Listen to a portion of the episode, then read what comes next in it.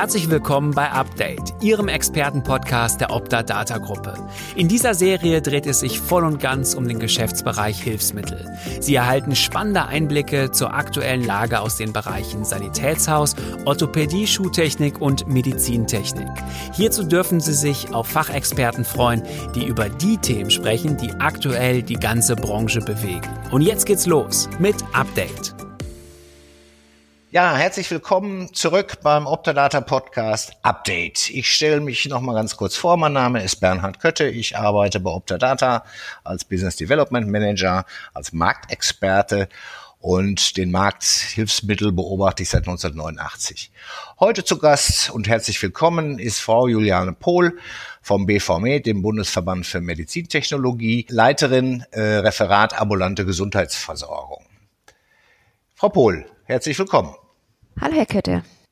Ja, wir telefonieren ja öfter zu Fachthemen und haben einen sehr schönen Austausch zusammen.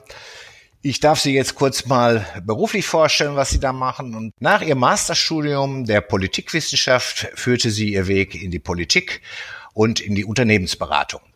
Seit September 2013 sind Sie beim BVM tätig und zwar als Referatsleiterin ambulante Versorgung. Was bedeutet das? Wie, womit beschäftigen Sie sich? Mit sämtlichen Fragestellungen rund um die ambulante Versorgung mit Medizinprodukten, von der künstlichen Ernährung über die Versorgung mit digitalen Diabetestechnologien, Stoma-Hilfsmitteln oder Verbandsmitteln bis hin zu ambulanten Operationen. So viel zu Ihrem beruflichen Background, Frau Pohl. Werfen wir jetzt zur Begrüßung doch nochmal einen Blick auf den Menschen. In bewährter Manier, wie wir das mit unseren anderen Interviewpartnern auch gemacht haben, Frau Pohl, bitte ergänzen Sie. Das Wichtigste in meinem Leben ist für mich. Oh, Sie erwarten da tatsächlich jetzt ein Wort? Also die Frage hat ein bisschen viel Pathos. Also ist nicht so richtig leicht zu beantworten, würde ich sagen. Also zumindest nicht mit einem Wort. Also letztendlich, ich glaube, für mich ist sehr wichtig, eine innere Balance und ein inneres Glück für, für mich zu haben. Und das ergibt sich dabei aus, aus vielen Bausteinen. Ähm, wichtig ist dabei natürlich Familie und so weiter. Äh, für mich außerdem wichtig sind aber auch Reisen, also neue Orte entdecken, neue Dinge erfahren. Ja, das ist ein schönes Stichwort. Mein liebstes Reiseziel ist? Ja, absolut das südliche Afrika. Und wir hatten dieses Jahr eigentlich geplant, nach Botswana und nach Zimbabwe zu fahren, aber Sie können sich ja vorstellen, was aus diesen Plänen geworden ist. Ja, Corona hat uns allen einen Strich durch die Rechnung gemacht. Mein Lieblingsgericht ist. Ja, der Schokopudding, den mir mein Freund nach einem anstrengenden Tag zaubert. Das oh, ist dann mein Feel-Good-Moment. er ist verwöhnt. Ja, klingt banal, aber ist total toll. Ah. Und ansonsten natürlich die italienische Küche. Ja.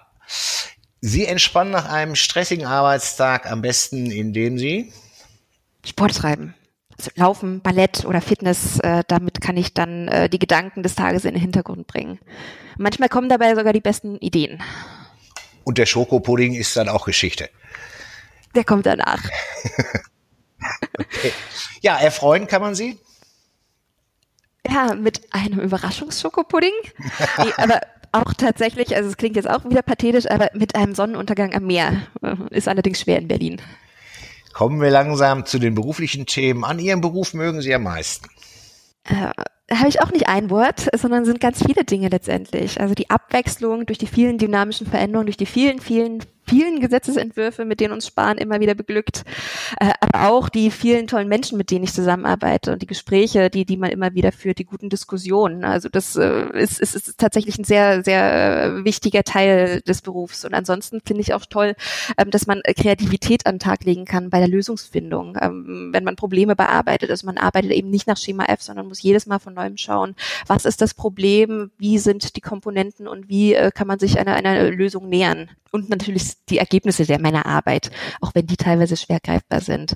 Also letztendlich äh, denke ich, bin ich sicher, dass wir damit mit unserer Arbeit hier und ich in meinem Beruf einen Beitrag zur Weiterentwicklung der Gesundheitsversorgung leisten können. Und das äh, rundet es natürlich ab. Ja, jetzt sind wir ja schon fast mittendrin in unseren Fachthemen. Das Stichwort Politik ist gefallen, Jens Spahn ist gefallen. Da sind die Kostenträger nicht mehr weit. Vielleicht äh, gehen wir zum Einstieg mal äh, ganz kurz in Ihre Kernaufgaben bei BVMed und äh, wie die speziell im Bereich Hilfsmittel dann lauten. Ja, Ähm, ja, da hole ich vielleicht auch ganz kurz auf. Also beim BV Med äh, haben wir etwa 230 Mitglieder und wie Sie schon sagten, ich leite das Referat ambulante Gesundheitsversorgung und da unterstütze ich entsprechend alle die Mitglieder, äh, die ja in der ambulanten Versorgung äh, tätig sind in irgendeiner Weise. Also entweder als Hersteller oder als sonstige Leistungserbringer, also als Homecare-Unternehmen oder Hilfsmittelleistungserbringer. So, und wenn Sie fragen, was sind meine Kernaufgaben? Also ich, ich höre natürlich, was unsere Mitglieder beschäftigt und wo sie aktuelle Herausforderungen sehen oder Veränderungsdruck sehen oder, oder Veränderungspotenziale sehen. Das ist das eine, also das Hören. Und dann äh, sehen wir auch, was in der Versorgung oder in der Politik passiert. Wir bewerten das und informieren unsere Mitglieder entsprechend.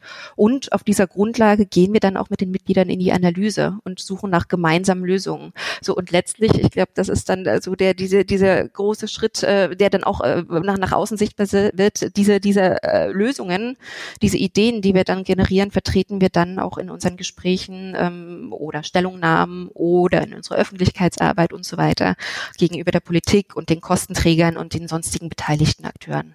Das ist ja da ganz vielfältig. Jetzt haben Sie einen, einen Teilbereich der Hilfsmittelversorgung genannt. Ähm, es ist viel Fachkompetenz erforderlich, generell im, im Bereich Hilfsmittel. Die Fachkompetenz, die man braucht, um auch an den Stellen in, in der Politik und beim Kostenträger wahr und ernst genommen zu werden. Und haben Sie da Gremien? Genau, ja, genau. Ähm, das ist letztendlich ein großes Teamwork. Also unsere Mitglieder haben ganz viel Expertise, die haben die praktischen Erfahrungen, die wissen, wie äh, die Versorgung läuft und, und wo ähm, ja letztendlich auch die, die Schwierigkeiten sind. Ähm, das heißt, äh, wir treffen uns regelmäßig in vielen, vielen Fachgremien, Sitzungen und beraten da über äh, Entwicklungen und äh, ja, suchen äh, entsprechend gemeinsam nach Lösungen. Also das heißt zum einen die Expertise aus der Mitgliedschaft ganz wichtig. Ebenso wichtig ist aber auch tatsächlich das Team innerhalb der Geschäftsstelle Stelle, dass er super miteinander arbeitet und funktioniert. Denn letztendlich Gesundheitsversorgung sind ja nicht die isolierten Aspekte, ähm, die man betrachtet. Also zum Beispiel, wie funktioniert eine passende Rollstuhlversorgung? Das kann ich ja nicht betrachten, sondern es ist am Ende alles im, im äh, gesamtheitlichen Kontext äh, zu sehen. Und insofern äh, spreche ich da auch viel mit den Kollegen, die zum Beispiel die stationäre Versorgung oder die, die, die, die rechtliche Betrachtung vornehmen. Das heißt, äh, da ähm, ja das zweite, neben der Expertise aus der Mitgliedschaft auch die Expertise des Teams Teams hier in der Geschäftsstelle und natürlich das A und O ist das Netzwerk, was wir haben, auch als Verband und der Austausch mit allen weiteren Akteuren und, und Versorgungspartnern. Ähm, das hilft äh, natürlich letztendlich auch bei der Reflexion und, und bei der, bei, ja, bei der Analyse unseren, unserer eigenen Gedanken. Ja, welche Themen sind das denn, die Sie im Moment vorrangig äh, zum Beispiel Richtung Politik im Moment bearbeiten? Ja, Sie meinen neben Corona? Ja, gibt hoffentlich noch ein anderes Thema. Ja, ich habe da eine ganze Latte vor. Ja, also Corona, Covid hat uns als Verband natürlich schon sehr intensiv beschäftigt in den letzten Monaten. Also wir sind ja, wie gesagt, ein Verband der Hersteller von Medizintechnologien, aber auch der Leistungserbringer, also der sonstigen Leistungserbringer, die dann ambulant äh, mit äh, Hilfsmitteln, Verbandmitteln und enterale Ernährung versorgen. Das heißt, ähm, wir waren da stark gefordert und auch stark konfrontiert mit den von, von den stark konfrontiert von den Herausforderungen, die Covid an uns an und an viele, letztendlich an alle Akteure der Gesundheitsversorgung der sonstigen ähm, gestellt hat und haben uns da eingesetzt ganz aktiv für eine funktionierende Versorgung. Ähm, also das war schon sehr zentral, aber wir haben natürlich auch ganz viele weitere Themen. Ganz groß das Thema Qualität. Ähm, seit vielen Jahren äh, setzen wir uns ein für eine äh, ja, qualitätsgesicherte ambulante Versorgung in den letzten Jahren äh, gab es dazu ja auch viele äh, gesetzgeberische Prozesse, viele Veränderungen. Das war sehr spannend und das reißt tatsächlich auch nicht ab. In dem Zusammenhang ist auch die äh, Never-Ending Story der Fortschreibung des Hilfsmittelverzeichnisses zu sehen, die da tatsächlich auch äh, ja sehr sehr fordernd ist teilweise. Ansonsten ja das Thema eHealth äh, hält auch nicht äh, vor uns an. Ähm, die Einführung der EPA und des E-Rezepts und die Einbindung der sonstigen Leistungserbringer in die Telematikinfrastruktur. Also das ist auch sehr spannend und auch sehr aktuell. Total aktuell im Moment, heute zum Beispiel, ist, ist das Thema Verbandmitteldefinition und die Frage, welche Produkte sind häufig eigentlich auch noch erstattungsfähig für die Wundversorgung. Ähm, ja, ansonsten, ich kann ewig weitermachen. Vielleicht noch ein, zwei Sachen, die mir jetzt gerade spontan in den Kopf kommen. Die nationale Diabetesstrategie wurde ja gerade äh, verabschiedet und äh, letztendlich auch die, die Frage der Weiterentwicklung der Diabetesversorgung ist für uns auch sehr zentral. Ähm, ja, und in dem Kontext äh, letztlich auch, komme ich nochmal zum Thema Digitalisierung, ähm, digitale Gesundheitsanwendungen und die digitale Abwicklung von Versorgung selbst, also auch Telemedizin, die Einführung von Digas, da passiert gerade so viel. Ähm, ja, also wir haben viele Themen auf der Agenda, auch neben Corona. Ja, ich denke, das eine oder andere wird schon auch gerade was die Corona-Themen angeht, gut umgesetzt sein. Die Stichworte, die Sie gerade gegeben haben, zeigen auch, dass der BV Med und Sie natürlich auch eng mit den Kostenträgern zusammenarbeiten. Sie haben das, nehmen wir ein Stichwort, das Hilfsmittelverzeichnis. Ähm, Im letzten Jahr ähm, mit einem noch längeren Vorlauf äh, war unter anderem ein Thema, was der Optadata ein Stück nah ist. Ähm, das ist, da war das Thema Vereinfachung der Abrechnung. Stichwort hier die Rahmenempfehlungen. Hier war der BV Med äh, auch involviert. Gibt es hier inzwischen was Neues? Ja, also das ist ein wunderbares Stichwort, äh, die Rahmenempfehlung. Ja, ich glaube, das hat zehn Jahre gedauert, ähm, bis, bis sie zu einem Ende kam. Ähm, die jahrelangen Verhandlungen endeten letztendlich in einem Schiedsverfahren tatsächlich. Ich glaube, das war nicht so erfreulich für, für alle Beteiligten. Und ähm, sowohl die Kostenträger als auch wir als äh, ja, maßgebliche Leistungserbringerverbände hätten uns tatsächlich mehr erhofft. Insofern ähm, also Neues gibt's im Moment noch nicht, aber wir sehen natürlich weiterhin das Potenzial, ähm, da die, die administrativen Vorgänge ja weiterzuentwickeln und zu verschlanken. Also da werden massive Ressourcen, ähm, könnten freigelegt werden. Ähm, letztendlich auch beidseitig. Insofern, also wir äh, sind da noch nicht müde, dieses Thema zu bearbeiten und auch uns uns weiter einzusetzen für eine Verschlankung und äh, für eine Vereinheitlichung dieser ja, administrativen Vorgänge, unter anderem auch wenn zu dem Thema Abrechnung. Die Tür ist nicht zu. Wir haben äh, beidseitig die Möglichkeit, die Rahmenempfehlungen weiterzuentwickeln. Das heißt, wenn entweder die Kostenträger oder wir als Leistungserbringerverbände Ideen haben, wie man beispielsweise auch den Abrechnungsprozess verschlanken und, und standardisieren oder vereinheitlichen könnte, dann können wir die andere Seite anrufen und dann kann man äh, sich äh, an einen Tisch setzen und überlegen, ist das machbar oder ist das nicht machbar. Und wir sehen ja tatsächlich jetzt auch gerade bei den Digas, ähm, da sollen ja jetzt auch äh, Abrechnungsprozesse neu definiert werden. Das funktioniert äh, doch ganz gut. Also da ist tatsächlich noch noch viel Luft nach oben und wir hoffen, dass wir das in den nächsten Jahren gemeinsam angehen können. Ich komme auf Ihr Stichwort Telematik zurück. Die Telematikinfrastruktur ist ja auch durchaus ein Instrument, bei dem, mit dem man sich vorstellen kann, wenn wir jetzt das E-Rezept nochmal da dran docken, wo sich ein Bürokratieabbau entwickeln kann beziehungsweise Prozesse verschlankt werden können. Warten wir es mal ab, wie das Thema hier weitergeht. Ich leite mal zum nächsten über, auch ein Thema. Sie haben letztens einen Pressebericht zum Mehrkostenbericht des GKV Spitzenverbandes äh, veröffentlicht.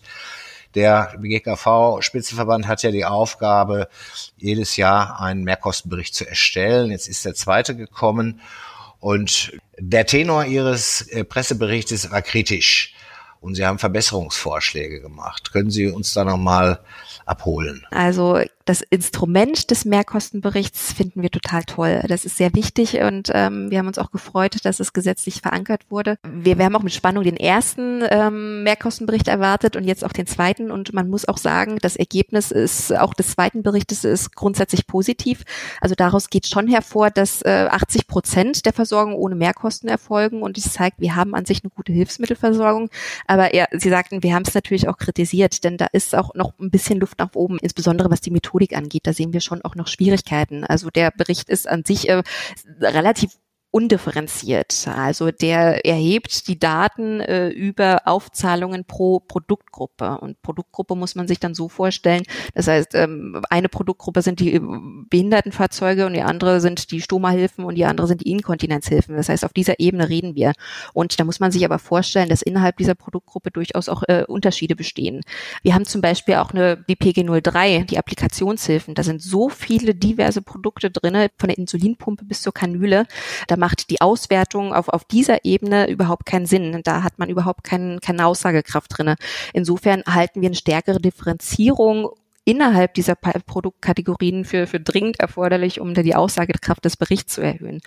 Teil des Berichts dieses Jahres ist auch eine qualitative Analyse. Das heißt, da hat der GKV Spitzenverband an verschiedenen Stellen auch Ausführungen verschiedener Krankenkassen zitiert. Und daraus geht hervor, ähm, dass die Aufzahlungsquoten und auch die Höhe der Aufzahlung, die durchschnittlichen, teilweise zwischen die Kassen erheblich voneinander abweichen. Äh, und, und wenn man jetzt davon ausgeht, und ich glaube, davon kann man ausgehen, dass es einen Zusammenhang gibt zwischen dem Versorgungsanspruch nach dem Vertragsinhalt, also was hat die Krankenkasse jetzt vertraglich vereinbart, worauf hat der Versicherte Anspruch, einerseits und zwischen der tatsächlichen Höhe, der durchschnittlichen Höhe der Mehrkosten andererseits. Also wenn man davon ausgeht, dass es da einen Zusammenhang gibt, dann halten wir hier auch schon eine starke Differenzierung oder eine stärkere Differenzierung ähm, zwischen den Krankenkassen erforderlich, um die Aufsagekraft des Berichts zu erhöhen. Letztendlich auch um eine Vergleichbarkeit zwischen den Krankenkassen zu ermöglichen und dadurch den Qualitätswettbewerb ein bisschen anzukurbeln. Ja, ich äh, beobachte bei Optadata auch äh, schon seit einiger Zeit anhand unserer Abrechnungsdaten diese Thematik und muss sagen, äh, das mit den Mehrkosten zu beobachten, ist sicherlich genauso wie Sie das sagen, auch eine tolle Sache, aber wir bleiben zu stark an der Oberfläche, wie Sie es geschildert haben. Wenn ich mir bei einigen Produktgruppen die Unterschiede äh, schon allein auf vier, sechs oder siebenstelliger Ebene mal anschaue, ähm, erst dann bekomme ich tatsächlich einen, einen Einblick, was passiert am Markt, in, bei welchen Produktarten exakt. Und dann noch die Unterschiede bei den Kostenträgern mir anschaue, dann kann ich viel besser analysieren auf, aufgrund dieser detaillierten Basis. Ich kann aber genau. auch sagen, ist eine Mordsarbeit. Ist aber man muss ja sagen, das, ja, das, das glaube ich, aber man muss ja sagen, diese Daten liegen vor, die werden ja erhoben, die werden ja auch mit der Abrechnung ähm, äh, mitgeteilt, äh, die müssten eben bloß differenziert, ähm, geclustert und entsprechend äh, auch ähm, aufgearbeitet werden. Also es ist möglich. Es ist möglich, ja. Also Gut. ja, und viel Arbeit, aber, aber für das Ziel äh, kann man das doch mal machen, oder? Ich bleibe jetzt an der Stelle neutral. Wir kommen langsam zum Schluss. Ähm, die Kostenträger standen jetzt in den letzten paar Minuten bei uns im Fokus des Gesprächs. Wie sehen Sie so generelle Zusammenarbeit äh, mit den Kostenträgern? Wenn ich an die, die Rahmenempfehlungen denke, äh, war das, glaube ich, für Sie nicht ganz so einfach, die unterschiedlichen Interessen der unterschiedlichen Kostenträger zusammenzuführen. Gibt es da irgendwie ein bisschen Optimierungspotenzial, was Sie ausgemacht haben? Ach, also aus meiner Erfahrung läuft die Zusammenarbeit mit den Kostenträgern tatsächlich sehr gut. Also äh, man hat ein gutes, auch ein vertrauensvolles Verhältnis. Also natürlich gibt es Reibungspunkte, also naturgemäß. Es gibt auch Dissens, also das auf jeden Fall. Das hat man auch sehr gut gemerkt im Rahmen der Rahmenempfehlungen zur Verwaltungsvereinfachung, die wir vorhin besprochen haben. Also, äh, aber das liegt ja in der Natur der Sache. Aber äh, an sich die Zusammenarbeit mit den Kostenträgern ist schon äh, ganz gut. Und äh, ich muss auch sagen, gerade zuletzt in der, im Zusammenhang mit Corona hat sich das nochmal gezeigt. Also da haben wir ähm, in, in vielen Punkten zuletzt bei der Frage der Umsetzung der Umsatzsteuer Senkung äh, im Zusammenhang mit äh, Kostenvoranschlägen, Abrechnung und so weiter. Äh, also in diesem Kontext haben wir sehr gut äh, mit den Kassen, zu, haben wir sehr gut an einem Strang gezogen und, und gemeinsam nach Lösungen gesucht und die tatsächlich auch gefunden. Also das war sehr konstruktiv und ja, ich würde mich freuen, wenn man das auch äh, weiter ausbaut ähm, und gern natürlich auch mal wieder persönlich. Das ist ja. ja, ein bisschen auf der Strecke geblieben. Schön zu hören. Ich wollte das auch sehr global äh, verstanden wissen. Es ist immer schwierig, ganz viele verschiedene ja, Menschen und auch Interessen unter einen Hut zu bringen. Ähm, das ist schon manchmal auch eine Mammutaufgabe, ganz global. Ja, Frau Pohl, äh, bis hierhin vielen Dank. Wir äh, bleiben in Kontakt, äh, kommen zum Ende unseres Gesprächs. Ich wünsche Ihnen für die Aufgaben weiterhin so viel Erfolg, wie Sie auch in den vergangenen halt äh, gehabt haben in, im Zusammenspiel, in der Zusammenarbeit mit Politik und Kostenträgern und noch darüber hinaus noch mehr Erfolg. Zum Abschluss stelle ich allen meinen Gästen immer gerne eine Abschlussfrage. Frau Pohl, ich weiß, es fällt schwer. Stellen Sie sich vor, ich wäre eine Fee und Sie hätten heute zwei Wünsche frei. Einmal in Richtung Politik. Das kann ich auch nicht in einem Wort sagen, glaube ich. Äh, was ich mir vielleicht grundsätzlich wünschen würde, was man jetzt auch schon wahrnimmt, äh, die, die, den Mut zu reformieren. Also ich glaube, wir müssen Gesundheitsversorgungsstrukturen neu denken, auch nachhaltiger denken, auch wenn das so ein Buzzword ist. Äh, ich glaube, die Zukunft wird liegen in einer stärkeren Ambulantisierung oder auch in einer stärkeren Akteurs- und sektorenübergreifenden Versorgung. Und derzeit sind wir gefangen in, in diesen engen Sektorengrenzen. Die sind aus meiner Sicht nicht zukunftsfähig. Das heißt, wir müssen diese Sektoren überwinden und dafür braucht es Mut ist natürlich schwer für, für alle Beteiligten. Ja, dann bleibt der Wunsch noch Richtung Kostenträger. Ja, ich, ich glaube, letztlich äh, braucht es auch hier Mut, äh, Mut, Versorgung neu zu denken. Also allein anhand dieser ganzen Qualitätsdiskussion, die wir jetzt im Hilfsmittelbereich im letzten Jahr geführt haben oder in den letzten Jahren geführt haben, ähm, stellt man fest, man denkt in Schubladen oder in Sektoren, in Töpfen, ähm, aber glaube, äh, gerade bei einer Gesundheitsversorgung ist Qualität eben nicht die Summe der Einzelteile, sondern letztendlich äh, ein ganzheitliches Ergebnis. Das heißt, wir müssen äh, ganzheitliche Aspekte denken, genauso das, was ich äh, vorher weg sagte, sektorenübergreifend, töpfeübergreifend, akteursübergreifend denken. Was das Thema Mut angeht, schließe ich uns übrigens nicht aus. Also ich glaube, wir müssen alle lernen, uns auf die neuen Gegebenheiten einzustellen und was trauen, uns weiterentwickeln, statt um gestern zu verharren. Also ich glaube letztendlich, das betrifft uns alle und das wird uns alle auch herausfordern. Frau Pohl, Sie haben mir noch ein Stichwort gegeben. Vielen Dank für Ihren Mut, an so einem neuen Format, für uns neuen Format, so ein aufschlussreiches Gespräch zu führen. Ich darf mich nochmal herzlich bedanken und verabschiede mich. Frau Pohl, wir bleiben in Kontakt. Ja, wir bleiben in Kontakt und vielleicht sehe ich Sie dann auch mal als äh, Fee im Tütü. Das lasse ich jetzt unkommentiert. Aber es ist ein sehr schönes Schlusswort. Ja, vielen Dank auch, Herr Kötte. Vielen Dank, dass Sie heute wieder dabei waren. Hören Sie auch unbedingt bei der nächsten Folge rein. Freuen Sie sich schon jetzt auf einen weiteren Expertentalk und ein Update zum Thema Hilfsmittel in der digitalen Welt. Lassen Sie uns gemeinsam die Zukunft gestalten.